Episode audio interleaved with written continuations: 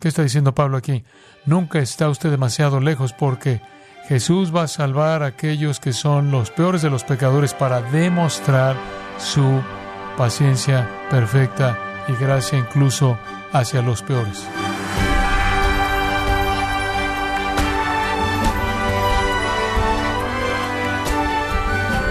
Gracias por acompañarnos en su programa Gracias a vosotros con el pastor John MacArthur. Quizá esté familiarizado de que el Tribunal Supremo de los Estados Unidos anuló recientemente el caso Roe contra Wade, con lo que convirtió el aborto en una cuestión regulada por cada estado en lugar de por el gobierno federal.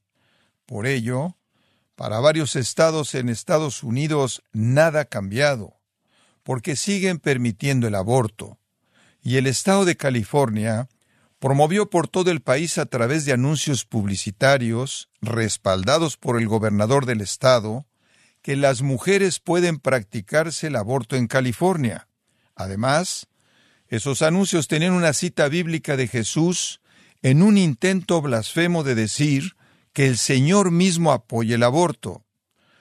John MacArthur se encontraba tan agobiado por la flagante burla al Señor Jesucristo y la condición espiritual del gobernador de California, que escribió una carta abierta al gobernador que ha creado mucha expectación. Días después, el pastor MacArthur predicó en su iglesia Grace Community Church sobre la importancia del tema a través del lente transparente y claro de la palabra de Dios.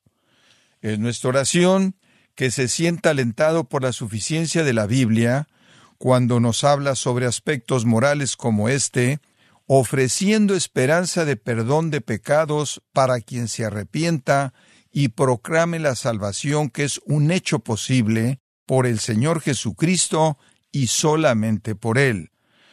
Esta es la primera parte del sermón titulado Llamando a los gobernantes al arrepentimiento, en gracia a vosotros. Ahora, como ustedes saben, el domingo pasado, en la conclusión del servicio, yo los invité a orar por el gobernador de California, Gavin Newsom, y lo hice a propósito porque obviamente nos encantaría verlo venir a Cristo. Creo que probablemente todos ustedes saben que le escribimos una carta, una carta abierta, debido a que Él es muy abierto en defender las cosas que deshonran a Dios. Nosotros también fuimos abiertos en llamarlo a la fe y al arrepentimiento y hemos hecho eso. Y obviamente ha habido una respuesta asombrosa a eso, proveniente de muchos ángulos, pero en su mayor parte muy alentadora para nosotros. Pero a la luz de eso quiero darles una especie de marco bíblico para confrontar a los gobernantes. Algunos han preguntado, ¿por qué harías eso? Y quiero mostrarles cómo este es el llamado de la iglesia, como lo ha sido para el pueblo de Dios a lo largo de la historia de la redención. Y necesitamos empezar por el principio y para nosotros el comienzo sería entonces, ¿cuál es la misión de la iglesia en el mundo? ¿Qué se supone que debemos estar haciendo aquí? ¿Podría usted pensar que debemos estar proporcionando entretenimiento a los incrédulos y solo usted ve a la iglesia superficialmente, podría pensar que deberíamos tener algún tipo de poder manipulador sobre las palancas de autoridad e influencia en el mundo, si usted ve las preocupaciones políticas de los cristianos y las iglesias, pero estaré equivocado en ambos casos. La iglesia existe en el mundo realmente con una sola misión y eso es definido para nosotros en la gran comisión. Escuche las palabras de nuestro Señor mismo. Él define para nosotros nuestra responsabilidad. Y voy a leer tres pasajes que les son conocidos. Primero, Mateo 28, 19 y 20. El mandato a sus seguidores es este, y pues y haced discípulos de todas las naciones, bautizándolos en el nombre del Padre y del Hijo y del Espíritu Santo, enseñándoles que guarden todo lo que os he mandado, y aquí yo estoy con vosotros todos los días hasta el fin del siglo. Esa es la gran comisión, evangelizar a las naciones, llevándoles el Evangelio para que crean, confíen en Cristo, sean bautizados, inicien por el camino del discipulado, que es definido como ser obediente a todo lo que el Señor ha mandado. Así que estamos concentrados en proclamar el Evangelio mediante el cual la gente salvada se vuelve discípulo y vive y sirve en obediencia a Dios. Esa es nuestra misión.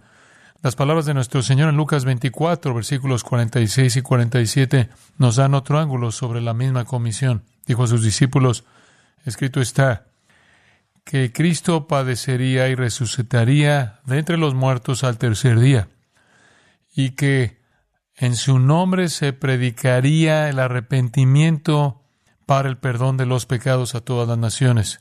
Ahí está nuestra comisión, proclamar arrepentimiento para el perdón de los pecados en su nombre, el nombre de Cristo.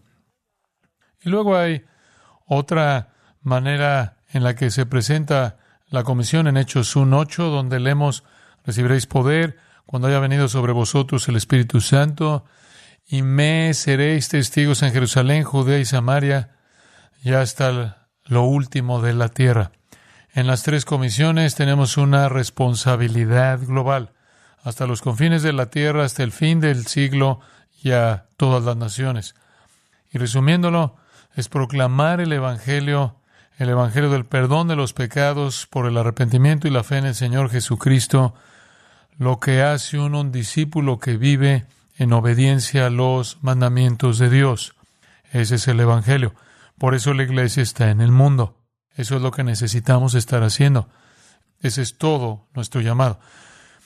Un par de pasajes son importantes de entender, conocidos a la luz de eso. Uno está en el capítulo 10 de Romanos y está familiarizado con él, pero permítame leer algunos versículos de Romanos 10 que comienzan en el versículo 13. Porque todo aquel que invocar el nombre del Señor será salvo. Conforme vamos predicando el Evangelio, estamos animando a la gente a invocar el nombre del Señor para ser salvos. El siguiente versículo dice, el versículo 14 de Romanos 10, dice, ¿Cómo pues invocarán aquel en quien no han creído? ¿Cómo creerán en aquel de quien no han oído? ¿Cómo oirán sin que alguien les predique? ¿Cómo predicarán si no fueran enviados? Como está escrito, cuán bellos son los pies de los que anuncian buenas nuevas. Sin embargo, no todos creyeron a nuestro anuncio porque Isaías dijo, Señor, ¿quién ha creído a nuestro anuncio? Así que la fe viene por el oír y el oír por la palabra de Dios. Cumplir la gran comisión significa que tenemos que ser enviados, tenemos que predicar, tenemos que predicar el Evangelio para que la gente pueda oír y al oír creer y ser salvo. Entonces, primordialmente cuando pensamos en la gran comisión, estamos hablando de la predicación del Evangelio. Esa es la prioridad, obviamente. Esos textos que acabo de leer lo presentan de manera clara. Pero hay otro texto que quiero agregar esos que es muy importante y pertenece justo al lado de ellos y se encuentra en 1 Timoteo capítulo 2, así que vaya a 1 Timoteo capítulo 2 y al principio de ese capítulo quiero leer varios versículos hasta el versículo 7.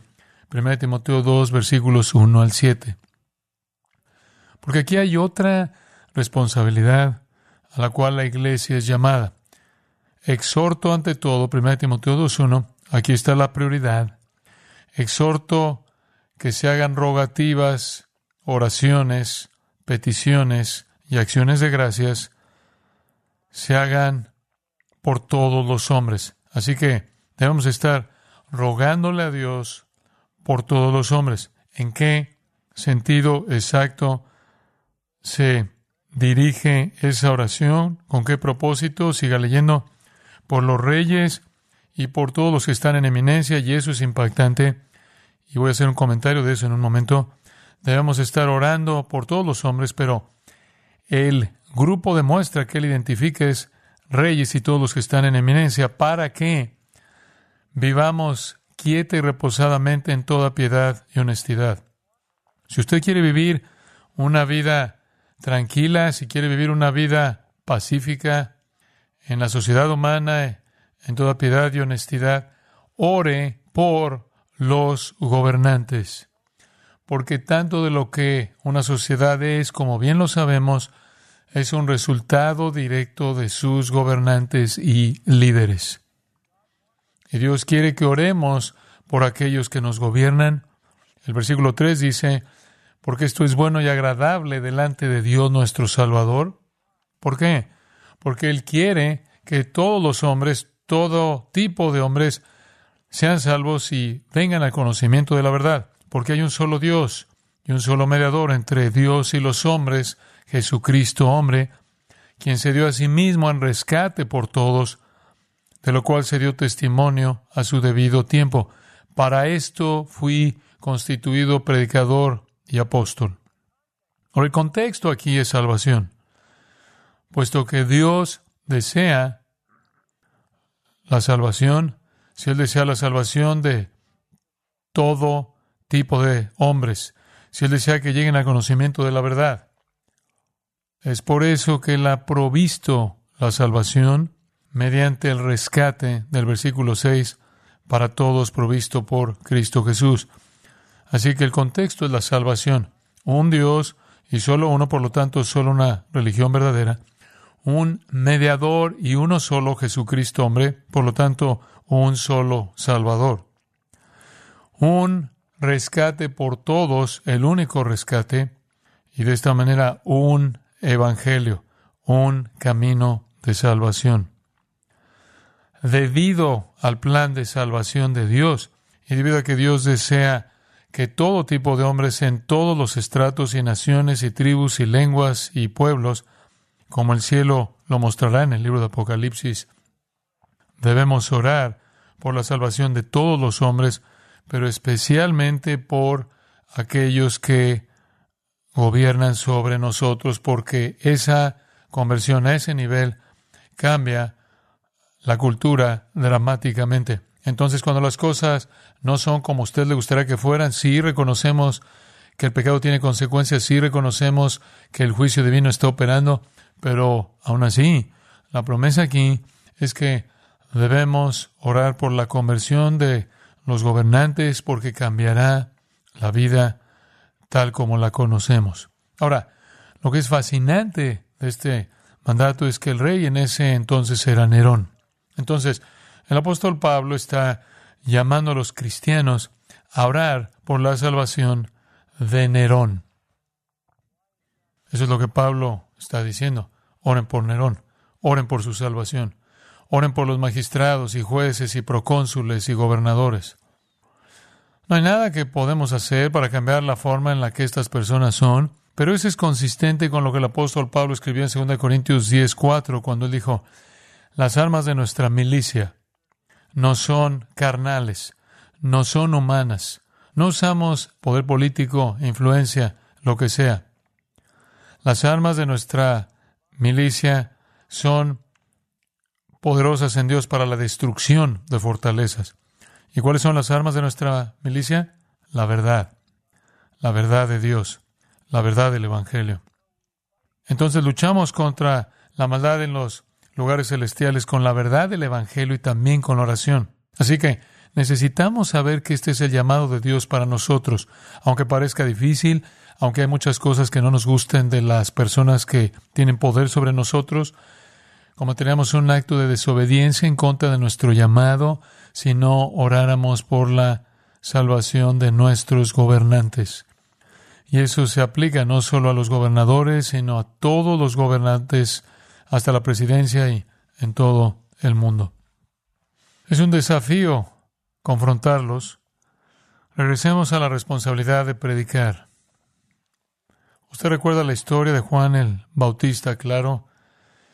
Juan el Bautista, capítulo 3 de Lucas, confrontó a Herodes, el tetrarca, Juan estaba predicando el Evangelio, Lucas capítulo 3, versículo 18, al pueblo, Juan el Bautista, y cuando Herodes el tetrarca fue reprendido por él, debido a Herodías, la esposa de su hermano, y por todas las maldades que Herodes había hecho, Herodes también añadió esto a todas, encerró a Juan en la cárcel.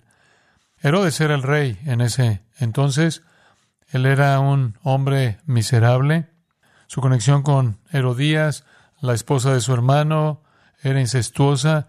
Él se la había robado de otro. Y Juan lo confronta por su maldad que él había cometido y Juan fue encerrado en la cárcel. Si usted va a Mateo 14, lee el resto de la historia y por esto Juan perdió su cabeza. Su cabeza fue servida en un platón a Herodes. A Juan le costó la vida ser honesto con un gobernante, presentarle la verdad a un gobernante. A Jesús le costó la vida presentar la verdad a un gobernante. Él habló con Pilato, él habló con Caifás. Colectivamente todos se unieron, lo ejecutaron. Y después estaba Pablo. En el noveno capítulo del libro de los Hechos, donde tenemos el relato de su conversión, hay un comentario allí que está relacionado con su llamado. Es un comentario muy directo. Capítulo 9 y versículo 15. El Señor le dijo, Ananías, después de la conversión en el camino a Damasco, el Señor dice acerca de Pablo, Él es instrumento escogido para llevar mi nombre delante de los gentiles y de los reyes y de los hijos de Israel, porque yo le mostraré cuánto es necesario que sufra por causa de mi nombre. Él fue llamado a ir delante de reyes. ¿Eres tú nuevo? ¿Eres tú algo nuevo en el Nuevo Testamento? No, porque Juan el Bautista fue el último de los profetas del Antiguo Testamento y su confrontación contra Herodes le costó la vida. El Antiguo Testamento nos da muchas ilustraciones. Podría darle 40 ilustraciones de hombres piadosos del Antiguo Testamento confrontando gobernantes. Permítame recordarle de algunos. En Éxodo Moisés confronta a Faraón de frente, deja ir a mi pueblo. En 1 de Samuel 13, Samuel confronta a Saúl, el rey, por su pecado. En 2 de Samuel 12, Natán confronta a David por el pecado de haber asesinado a Urias para que David pueda tener una relación adúltera con su esposa Betsabé. Y Natán le dice a David, tú eres aquel hombre. Allá el profeta confrontó a Jeroboam en primero de Reyes y le dijo, has hecho mucho mal, mucho más mal que los que te precedieron. En primero de Reyes 18, Elías confronta al miserable y malvado Acab. Más tarde, primero de Reyes 21, vuelve a confrontar acá por básicamente asesinar a Nabot para que pudiera robar su viña. Él le dijo, tú te has venido a hacer lo malo ante los ojos de Yahweh, aquí yo traigo mal sobre vosotros. Este fue un papel que los profetas asumieron a lo largo del Antiguo Testamento. Elías denuncia a Ocosías por consultar a Baal en segundo de Reyes 1, él dice, ciertamente morirás. Isaías profetizó la ruina de Sennacherib, el rey de Asiria, en segundo de Reyes 19. Isaías se burló del rey de Babilonia, en Isaías 14. Jeremías pronunció juicio sobre Sedequías en Jeremías 21 y 34. Oseas declaró juicio sobre los gobernantes malvados de Israel en los capítulos 4 y 5. Esto era rutinario el Salmo 2, que es David, David contra mundo, David contra el mundo de los gobernantes, los reyes de la tierra, actuando contra Dios, mientras que Dios se ríe de ellos. Así que no es nada nuevo. Lo que hizo Juan el Bautista, Jesús lo hizo, Pablo lo hizo, cualquiera de los otros apóstoles lo hicieron. Tuvieron antepasados que les mostraron el camino de la confrontación en los hombres fieles y piadosos del Antiguo Testamento. Vaya Deuteronomio 17, el cual establece la responsabilidad del gobernante de esperar ser confrontado si él es infiel. En Deuteronomio capítulo 17, solo vaya al versículo 18 como conforme el Señor está describiendo ahora que vas a tener un rey, esta es la responsabilidad del rey. Este es el deber del rey. Deuteronomio 17, 18. Y sucederá que cuando se siente en el trono de su reino, cuando él llegue a reinar, escribirá para sí mismo una copia de esta ley. Toda la ley de Dios debe escribirla, cada letra, cada palabra, él mismo. Y debe hacerlo en un rollo, y debe hacerlo en presencia del sacerdocio levítico, para que todos sepan que ha escrito cada letra. Y la razón de eso es que si Él va a gobernar, como escucharon en ese hermoso himno, el que gobierna sobre los hombres debe ser justo, gobernando en el temor de Dios. Así que no puede haber ignorancia alguna. Él no puede afirmar que Él no sabe algo. Y para asegurarse de que Él básicamente ha afirmado su responsabilidad, Él tiene que escribir cada letra de la ley de Dios en frente de todos los sacerdotes. Estará consigo y lo leerá todos los días de su vida. Tiene que estar leyendo continuamente la ley de Dios para mantenerse en el camino, para que aprenda a temer a Jehová su Dios, guardando cuidadosamente todas las palabras de esta ley y estos estatutos, para que su corazón no se levante por encima de sus hermanos, para que no se desvíe del mandamiento a diestra ni a siniestra, para que él y sus hijos duren mucho tiempo en su reino en medio de Israel. ¿Quieres tener un reinado largo? Mantente fiel a la escritura. Tienes que escribirla toda, tienes que leerla continuamente y debes obedecer sus estatutos. Bueno, ellos entraron a la tierra prometida y no fue así, ¿verdad? Rey tras rey tras rey, en ambos reinos, el reino del norte de Israel, el reino del sur de Judá, abandonaron la ley de Dios. Ellos abandonaron la ley de Dios y condujeron al pueblo a la idolatría y a toda clase de pecado y maldad, lo cual llevó a una confrontación inevitable entre aquellos que eran administradores de la revelación de Dios para confrontar a aquellos reyes desobedientes que habían violado su juramento. El juramento del rey era ser fiel a la palabra de Dios. De hecho, la palabra de Dios desapareció y no fue descubierta lo encontramos en Segundo de Reyes capítulo 22, hasta que el rey Josías, muchos años después, encontró la ley y restauró la ley a su lugar. Y Josías devolvió la justicia. Así que este siempre ha sido el plan de Dios. Así que en el Antiguo Testamento usted tiene a profetas confrontando a reyes infieles una y otra y otra y otra vez. Y como vimos, tenía el modelo del Nuevo Testamento de Juan el Bautista, Jesús, Pablo y los otros apóstoles haciendo lo mismo con las autoridades. Pero incluso en la historia de la Iglesia, aquí hay un poco de la historia de la Iglesia. Alrededor del año 150, el apologista cristiano Justino Mártir escribió una carta abierta al emperador romano Antonio Pío, y en esa carta defendió la veracidad del cristianismo y argumentó que el gobierno romano debería dejar de perseguir a los creyentes. 150. Simplemente digamos 50 años después de la muerte del apóstol Juan. Alrededor del año 155 había en Esmirna un renombrado pastor que conocía a Juan, llamado Policarpo, quien fue juzgado ante un gobernador romano. Él fue acusado de ser un cristiano y se le instó a retractarse. Policarpo se negó a hacer eso, reiteró su lealtad a Cristo e instó al gobernador a arrepentirse o enfrentar el fuego eterno del juicio de Dios. En la generación posterior a Policarpo, un autor llamado Tertuliano también escribió una apología de la fe cristiana. Llamaron al gobierno romano a poner fin a la persecución injusta de la Iglesia. En el siglo IV, otro pastor famoso de Alejandría llamado Atanasio defendió audazmente la doctrina de la deidad de Cristo, fue desterrado por los poderes romanos durante al menos 17 años, pero se negó a dejarse intimidar o a comprometer debido a la presión gubernamental. En el siglo V, la boca dorada Juan Crisóstomo, el gran predicador de Constantinopla, confrontó a la emperatriz por su estilo de vida mundano y pecaminoso. Él fue desterrado y camino al exilio murió. Si usted llega a los tiempos de la Reforma, usted tiene a personas como Pedro Waldo, John Wycliffe, John Hoss, quienes denunciaron todos a las autoridades corruptas, estaban dispuestos a pagar con sus vidas.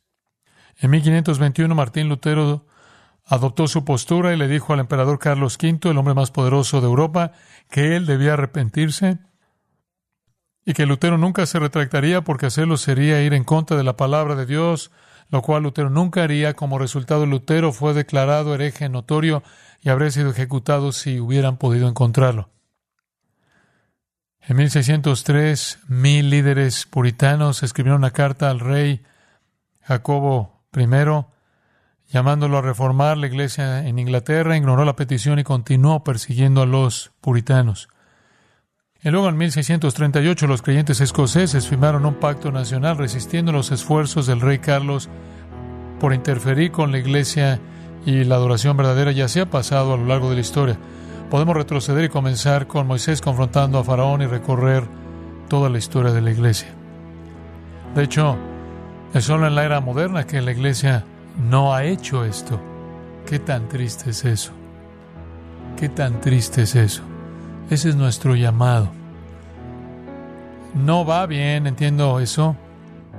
Mataron a los profetas, mataron a Juan el Bautista, mataron al Señor Jesús, mataron a los apóstoles, mataron a los fieles predicadores a lo largo de la historia de la iglesia. Pero eso no cambia la misión ni la responsabilidad.